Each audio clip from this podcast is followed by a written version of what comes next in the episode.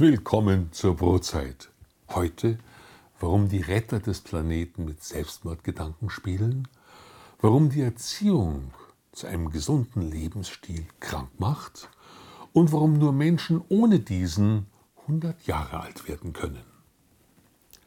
Wir müssen den Planeten retten. Umweltaktivisten ziehen gerade vor das Gericht der Europäischen Union, damit die Emissionen endlich auf Null heruntergefahren werden. Die Kläger sollten da mit gutem Beispiel vorangehen und das Atmen einstellen, denn sie verbrauchen wertvollen Sauerstoff und belasten beim Ausatmen die Atmosphäre mit dem Treibhausgas Kohlendioxid. Um diese Emissionen nur um ein lausiges Drittel zu vermindern, würde es genügen, wenn sie an ihrem Geburtstag für vier Monate das Luftholen einstellen würden. Der Rest findet sich dann von selbst. Unser Lebensstil bedroht aber nicht nur den Planeten, sondern auch uns selbst. Wer gesund lebt, behaupten Medizinstatistiker, würde selbst als 50-Jähriger locker zwölf Jahre länger leben. Das bringt zwölf Jahre extra Kohlendioxidemissionen. Für dieses Ziel lautet der populärste Tipp Übergewicht vermeiden. Denn nur so könne man sich im hohen Alter noch ein paar extra Jährchen im Pflegeheim gönnen. Übergewicht vermeiden ist noch dazu so einfach. Man muss halt mehr Kalorien verbrauchen als konsumieren.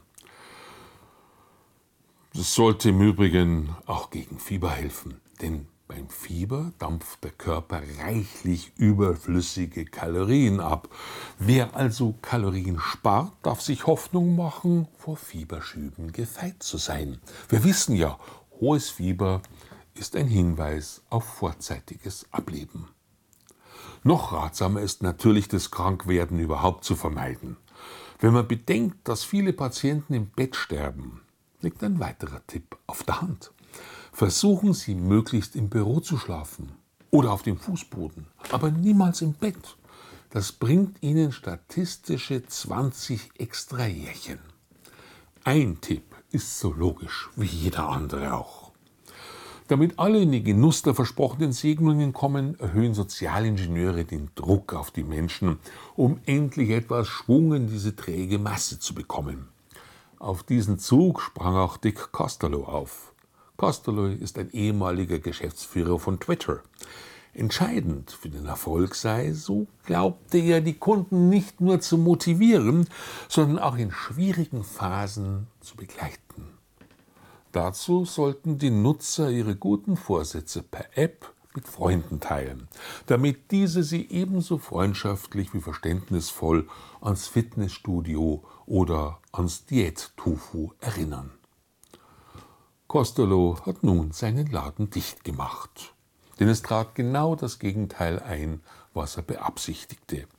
Wenn jemand unbedingt das Rauchen aufgeben will oder wild entschlossen ist, diesmal seine Diät durchzuhalten, dann ist jeder kleine Rückfall, eine bei einer Party gerauchte Zigarette oder das Verknuspern von Blätterkrokant nicht nur ein kleiner Fehltritt, sondern wird als schwere persönliche Niederlage empfunden.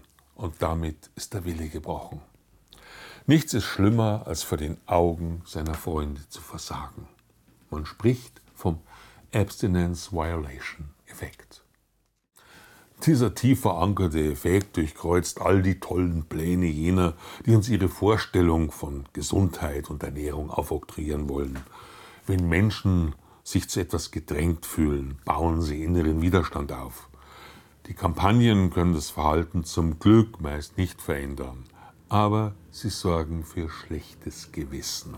Und mit dem schlechten Gewissen machen die Priester die Opfer für ihre sinistren Ziele gefügig. Nimmt man die Lebensweise jener, die über 100 Jahre alt wurden, dann fällt auf, dass sie nach unseren Maßstäben niemals gesund gelebt haben. Der älteste Mensch Jeanne Calment, die 122 Jahre lebte, aß kiloweise Schokolade, rauchte und liebte Portwein.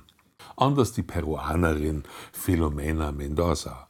Sie aß einseitig, was es halt in ihrem kleinen Dorf gab. Mit Kartoffeln, Bohnen, Ziegenfleisch und Schafsmilch wurde sie 117 Jahre alt. Das ließe sich endlos fortsetzen. Na, eins vielleicht noch. Die Bekenntnisse der hundertjährigen Wirtin Marie-Louise Wirth, die noch heute jeden Morgen in ihrer Kneipe putzmunter an ihrem Tresen bedient. Ihr Tag beginnt mit einem Gläschen Kirschbrandy. Später gibt's Mayo und auch sonst, wie sie sagt, alles, was man nicht darf. Sport, um Gottes Willen. Sie geht nicht gern zu Fuß, aber nicht, weil sie gehbehindert wäre. Sie liebt halt das Autofahren. Ganz wichtig, niemals Obst essen. Niemals. Da befindet sie sich übrigens in guter Gesellschaft, nämlich mit Galenus, nach Hippokrates der berühmteste Arzt der Antike. Der war überzeugt, dass sein Vater nur deshalb 100 Jahre alt werden konnte, weil er nachweislich niemals Gemüse gegessen hätte.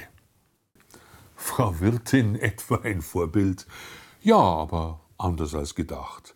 Das Einzige, was die Methusalems eint, ist, dass ein jeder zeitlebens das getan hat, was er für richtig hielt. Jeder lebte anders, jeder aß etwas anderes. Der Eigensinn ist das, was sie alle verbindet. Das will bei Hundertjährigen etwas heißen. Die wurden im Laufe ihres Lebens im Schnitt mit drei grundsätzlich unterschiedlichen, ja sich widersprechenden Ernährungsideologien traktiert und sie ließen sich nie vom Zeitgeist irre machen, egal was Ärzte, Pfaffen oder Nachbarinnen daherschwatzten. Dafür braucht es gesunden Menschenverstand und vor allem Charakter. Salut!